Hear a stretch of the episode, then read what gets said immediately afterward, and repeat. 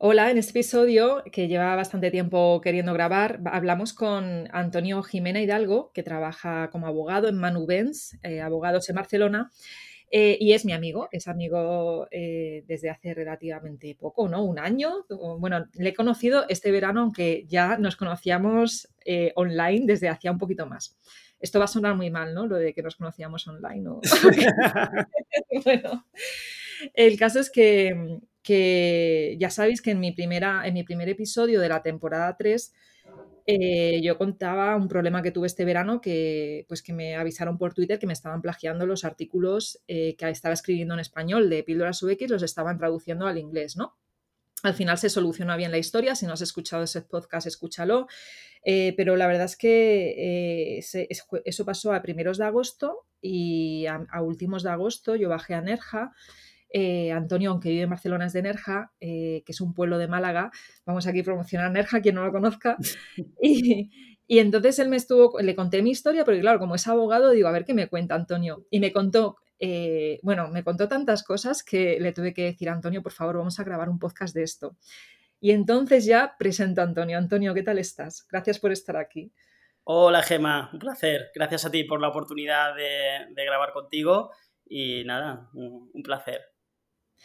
Bueno, gracias a ti por, todo el conocimiento que nos vas a dar, porque aquí eh, la mayoría de mis oyentes son diseñadores y diseñadoras, pero también eh, me escuchan eh, pues empresas, ¿no? personas emprendedores, emprendedoras también me escuchan y estoy segura que este tema les puede interesar bastante, ¿no? sobre todo porque muchas veces tenemos desconocimiento a, nivel legal, ¿no? Pero antes de, de meternos eh, ya mm, a saco eh, con, la explicación que me diste, me gustaría que nos contaras muy por encima, ¿no? Y, ya te he comentado antes también, eh, pues eso, sin mucha... mucha nomenclatura de abogados y estas cosas, mucha jerga de abogados, pues que nos cuentes qué son los derechos de autor y qué es el copyright.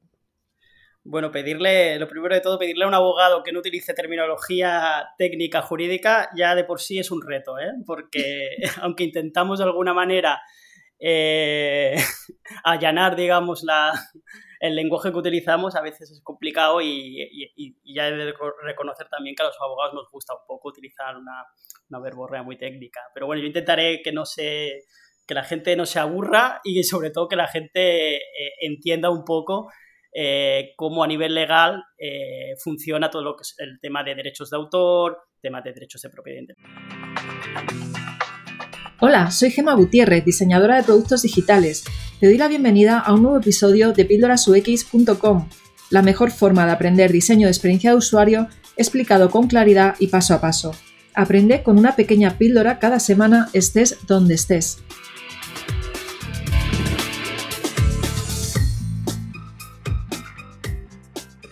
Creo que la primera pregunta que me has hecho es precisamente por la que debemos comenzar, que es un poco acotar qué es el derecho de autor, o también conocido en España como derechos de propiedad intelectual. Y los derechos de propiedad intelectual, como mucha gente ya puede intuir, pues son los derechos que le corresponden al autor sobre su obra, ¿vale? Entonces, eh, la obra puede ser de, muchos tipos, pues hay obras de corte, eh, eh, obra artística, científica, literaria, etc. Por tanto, los derechos de autor abarca una amplia gama, digamos, de eh, obras, de manifestaciones, digamos, de la creación humana que, tienen una serie de derechos y que son susceptibles de, protección. Por tanto, abarcamos en el ámbito de los derechos de autor, pues todo lo que son obras de, corte literario, pues eh, libros, eh, por ejemplo, blogs que están muy de moda en, en Internet, tema audiovisual, pues música, canciones, etcétera, también se abarca aquí en España como derechos de autor y, esto es común a muchos países de, nuestro entorno, los programas de ordenador, los softwares.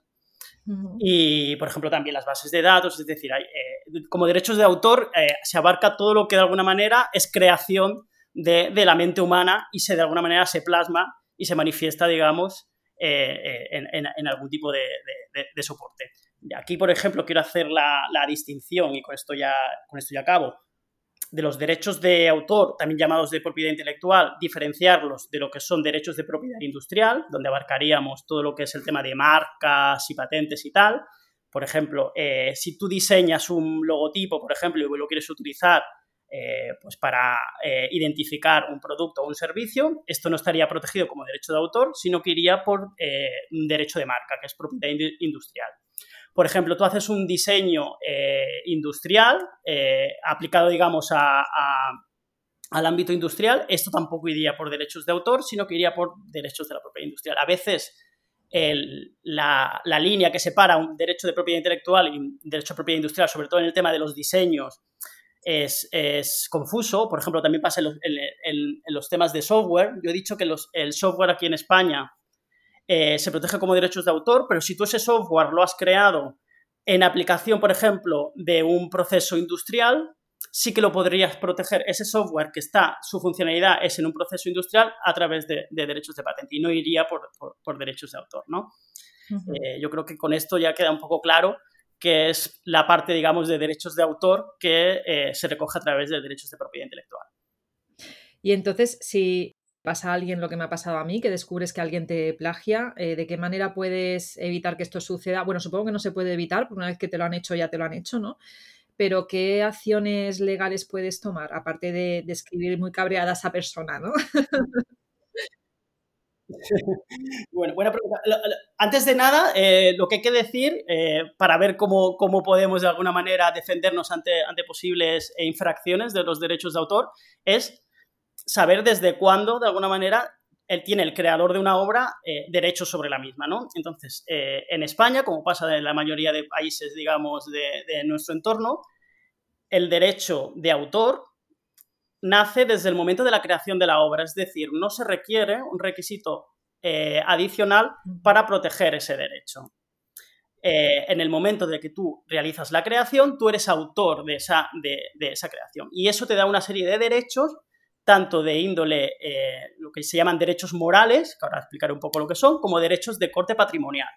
Los derechos morales, pues es el, creador de la obra, por el mero hecho de crearla, tiene una serie de derechos vinculados, pues, por ejemplo, a, defender la integridad de la obra, que la obra no sea eh, parcheada, a decidir si la, si la divulga o no la divulga, a decidir si una vez decide divulgarla, eh, retirarla, digamos, o, mantenerla, a hacer eh, modificaciones sobre su obra, etc. Luego tenemos la vertiente de los derechos patrimoniales, que sería eh, los derechos, digamos, de explotación sobre esa obra, derechos de corte más económico. Pues tengo derecho, digamos, de difundirla, publicarla, el derecho, por ejemplo, de, traducción, es decir, de adaptar la obra a otras lenguas. Y ese derecho es tanto el derecho como de eh, hacerlo tú, como de autorizar a otros que lo hagan o de impedir a otros que lo hagan. Entonces, si, como son derechos exclusivos del autor, por ejemplo, en el caso de, que yo he decidido divulgar mi obra a través de, un medio, como puede ser online, por ejemplo, que, es ahora lo más habitual, yo como eh, autor exclusivo de ese derecho de divulgación, tengo el derecho, digamos, de eh, no autorizar o no permitir que otras personas utilicen esa obra. O si la utilizan, lo hacen a través de algún, mecanismo, por ejemplo, de licencia, etc.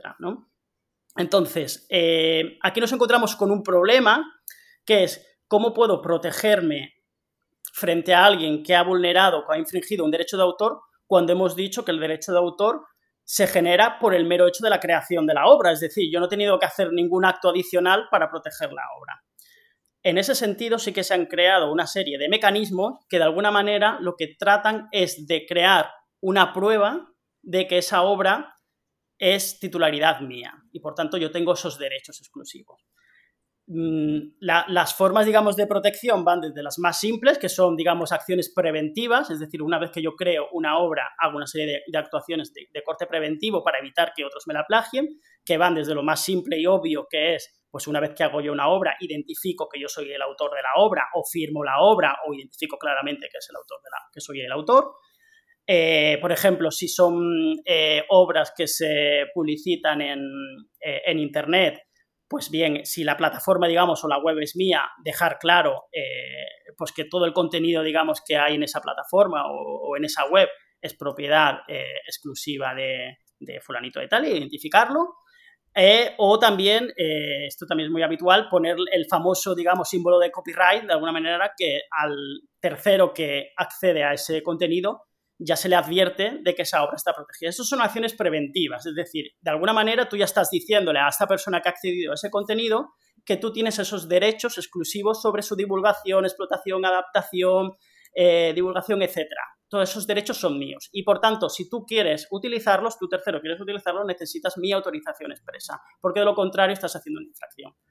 ¿Qué pasa si, pese a todas estas actuaciones preventivas, eh, vemos, como te pasó a ti, que una persona ha plagiado o, por ejemplo, a través de la traducción, lo, que ha hecho es de alguna manera eh, copiar mi contenido traducirlo a otro idioma, que hemos dicho que es uno de los derechos exclusivos que tiene el autor. ¿no? El, autor tiene derecho a, traducir su obra o no, hacerlo o permitir que otros que, hagan que no. Pues entonces ya se activan una serie de, mecanismos que no tienen que derivar o en última instancia sí que derivarían en actuaciones de corte eh, judicial, pero eh, lo primero de todo es un poco lo que, lo que tú decías, que aunque suene un poco a grullada es así, es decir, es el derecho a la, papel, a la y a comunicarle que está infringiendo esos derechos. ¿no? Si hay la opción de comunicarse directamente con esa persona, se le enviará eh, o bien vía informal, correo electrónico, si se quiere hacer de una, de una vía más formal, pues a través de Burofax o, de otro mecanismo que, que muestre fehaciencia de, de, de que le estás comunicando esa infracción, pues que retire ese contenido.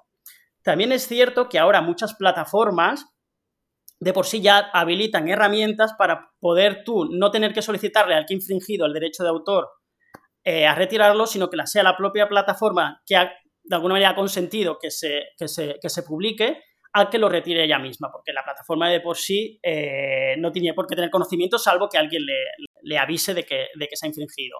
Esto pasa mucho, por ejemplo, en, en YouTube. En YouTube muchas veces eh, YouTube publica cualquier cosa, pero tiene una pestaña, una herramienta que donde ya hay como una especie de formulario. Esto pasa también en muchas eh, aplicaciones en redes sociales, en Instagram, con el tema de fotografías, etcétera.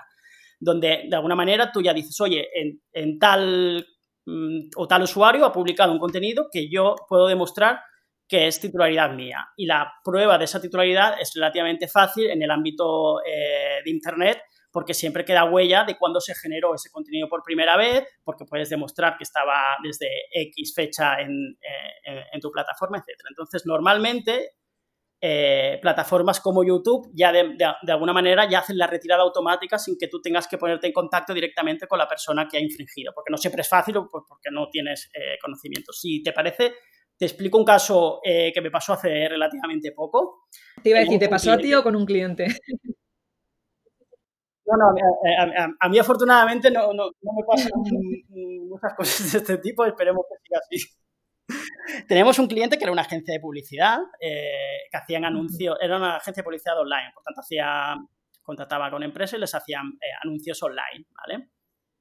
Eh, esta, este cliente mío pues trabajaba con agencias de estas de, de doblaje de voz, pues para poder doblar los anuncios que hacían, pero toda la creación del anuncio pues era de, mi cliente que la había, la había realizado para, para, su cliente, de alguna manera, que le había contratado que hiciera el anuncio.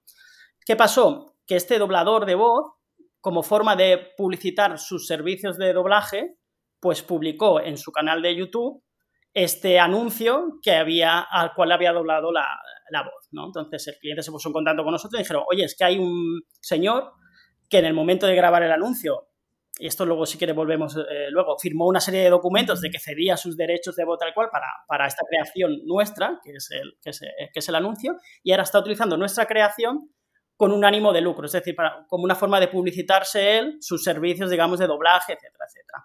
Pues yo no tuve que ponerme en contacto directamente con el, con el señor este que había hecho, que había utilizado eh, el anuncio de mi cliente, sino que directamente me fui a la plataforma, al proveedor del, servicio que había posibilitado su, divulgación. En este caso era YouTube. Rellenas el formulario y es relativamente sencillo. Es decir, en el caso de YouTube, como en otras, eh, como en otras plataformas similares, es bastante automático. Es decir, YouTube, igual que otras, no quieren problema y en cuanto ven que viene alguien a hacer algún tipo de reclamación, lo primero que haces es suspender el, el contenido. Obviamente, YouTube se lo comunicará a la persona que lo ha publicitado y si esa persona no dice nada, dice, ostras, lo siento mucho, se queda ahí, o no, o puede decir, oye, pues no, no, yo considero que es mío, tal cual. Pero lo que me vengo a referir es que muchas veces eh, se corta bastante rápido a través de estas vías, a través de, los distintos proveedores de servicios de, Internet. Claro, yo, yo, lo pienso desde mi punto de vista de ser diseñadora y si yo, yo que soy freelance, ¿no? Y trabajo para un cliente, bueno, generalmente no siempre, eh, hay un contrato de colaboración y en ese contrato de colaboración tienes que dejar claro si cedes los derechos eh, de tu creación o no. Y incluso eh, que no sé si sería el caso de tu cliente, ¿no? Pero también el, poder negociar con el cliente si tú puedes, como diseñador, ponerlo en tu portfolio o no ponerlo. Eh, porque de hecho hay mucha, mm, en mi ámbito, hay mucha gente que tiene que poner una password porque no pueden estar públicos esos proyectos, porque igual todavía no han salido a la luz, pero sí que, sí que si está buscando trabajo, sí que necesita enseñarlo en una entrevista de trabajo, ¿no? Correcto. De hecho, esto que dices, Gema, de, Mm, volviendo un poco a lo mismo, como el, derecho de autor se genera con, la creación en sí, tú como autor, si ahora resulta que tienes que interactuar con otras personas que tengan que tener acceso a ese contenido o colaborar con ellos, es muy importante que se firmen eh, contratos, mm, documentos o acuerdos en los cuales se regule expresamente si estás cediendo de alguna manera ese, e, esa colaboración, digamos, y, la asumes tú. En el caso que te ponía de ejemplo, eh, obviamente nuestro cliente firmó con, la agencia, digamos, de dobladores un contrato donde decía que la, voz que se le daba a, ese anuncio, esos derechos sobre, sobre esa voz, que también tienen unos derechos de autor, quedaban cedidos a nuestro cliente para la generación del anuncio, por tanto él no podía hacer uso, digamos, de, de la misma, ¿no? Y regular a nivel contractual eh, volvemos un poco a lo que comentaba de las acciones preventivas. Antes de que ocurra, siempre será una prueba eh, más de que ese derecho de autor nos pertenece a nosotros. Si nosotros no hiciéramos nada de esto, si no tuviéramos acciones, digamos, preventivas, no quiere decir que no tengamos derechos sobre nuestra obra, pero a nivel de prueba será mucho más complicado de poder defender que esa obra nos pertenece a nosotros. De ahí que siempre hay que dejar de alguna manera marca de que esto es nuestro para evitar futuras eh, infracciones que nos impidan de alguna manera poder defender que, se, ha hecho, se ha producido un plagio, se ha producido una infracción de, derechos de autor.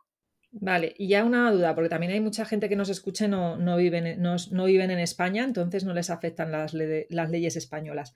Eh, ¿Cómo podemos protegernos de cara eh, a nivel internacional o quizá europeo? Porque no sé si aquí hay diferencias entre internacional, europeo, ya hay un lío ahí, ¿no?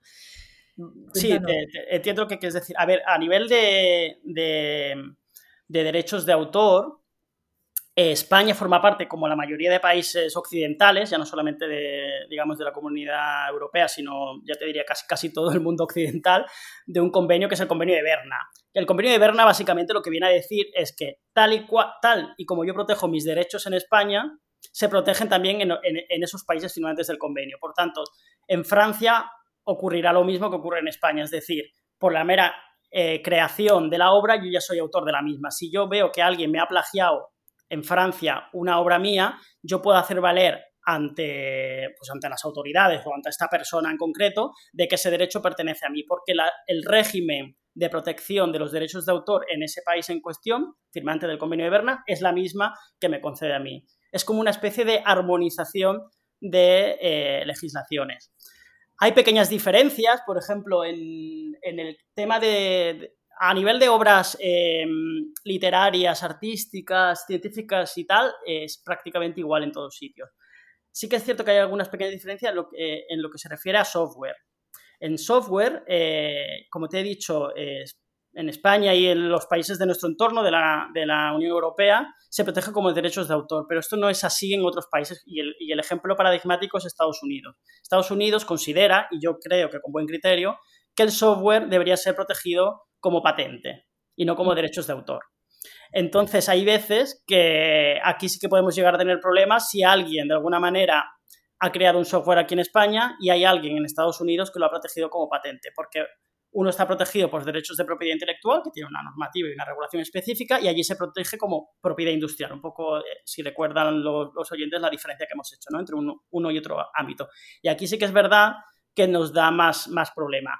Pero a nivel, digamos, de obras de corte audiovisual, artísticas y tal, eh, es, es, lo mismo. La mayoría de países, y si alguien tiene la oportunidad o tiene curiosidad de acceder al convenio de Berna, verá que hay eh, más de 100 países, digamos, que firmaron el convenio y que de alguna manera eh, utilizan la misma regulación nuestra. Y esto nos da mucha seguridad jurídica de cara a no tener que ver cómo se regula los derechos de autor en el país X que ha infringido los míos. Vale, y, bueno, luego me pasas la referencia, yo lo, o sea, el enlace de lo de, la, lo de mm, Berna, Lo, pongo, ahí en el artículo. Y ya me surge la duda, hablas de software, eh, pero si se supone que el diseño de ese software también forma parte del software, o sea, yo podría hacer el diseño y proteger el diseño como software o eso entraría en derechos de autor? Cuando... se separa del código del software.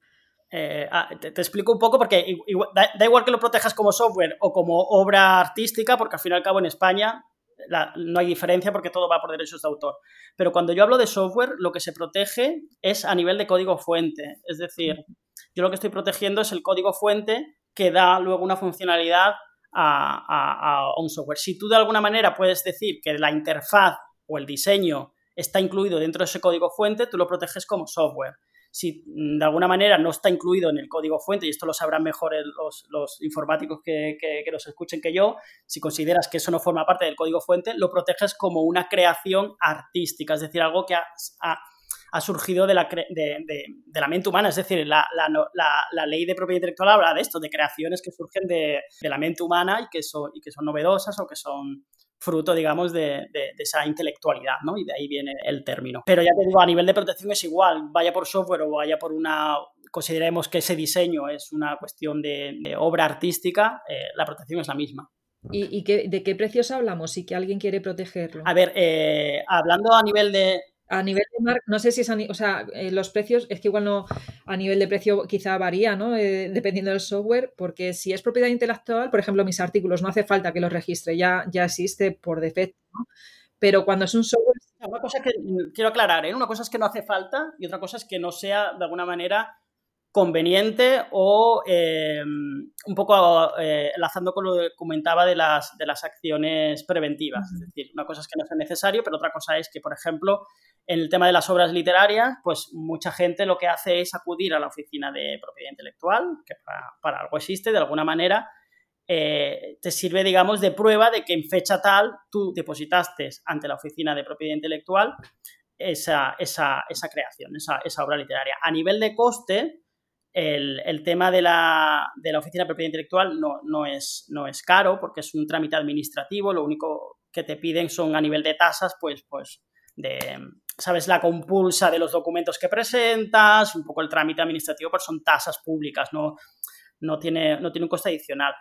Otras opciones que se, que se barajan mucho más baratas eh, son, eh, bueno, existen plataformas como puede ser Creative Commons o o esta que me pasaste tú también, me pasaste una que es bastante, que es bastante habitual, que son de alguna manera eh, plataformas que te permiten proteger de manera gratuita, aunque lo de gratuita déjame que lo ponga entrecomillado, porque hay distintas opciones, el poder proteger online tu creación, que de alguna manera lo que buscan estas plataformas es lo mismo, dejar huella, dejar marca de que tú en fecha tal habías eh, subido a esas plataformas pues un contenido que, eh, de la cual tú eres autor y te identificas como, como, autora, ¿no? De cara a que si en el futuro hay alguien que plagia o hay alguien que, que infringe algún derecho sobre la misma, tú puedas demostrar que ya lo tenías en, en estas plataformas.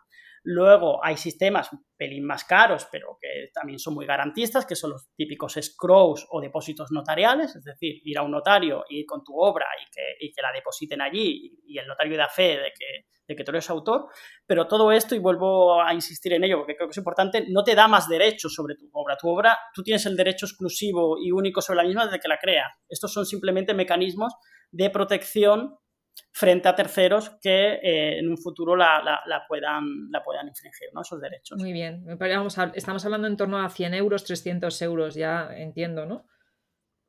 Bueno, el notario, que sería, digamos, lo, más caro, es, eh, son los honorarios notariales, que dependerán, los notarios cobran por, digamos, por... Eh, como te digo yo, las de cuanto más volumen tenga lo que depositas, pues más te cobrará el notario, porque al fin y al cabo van, sus honorarios están estipulados en función del papel que usan, ¿no?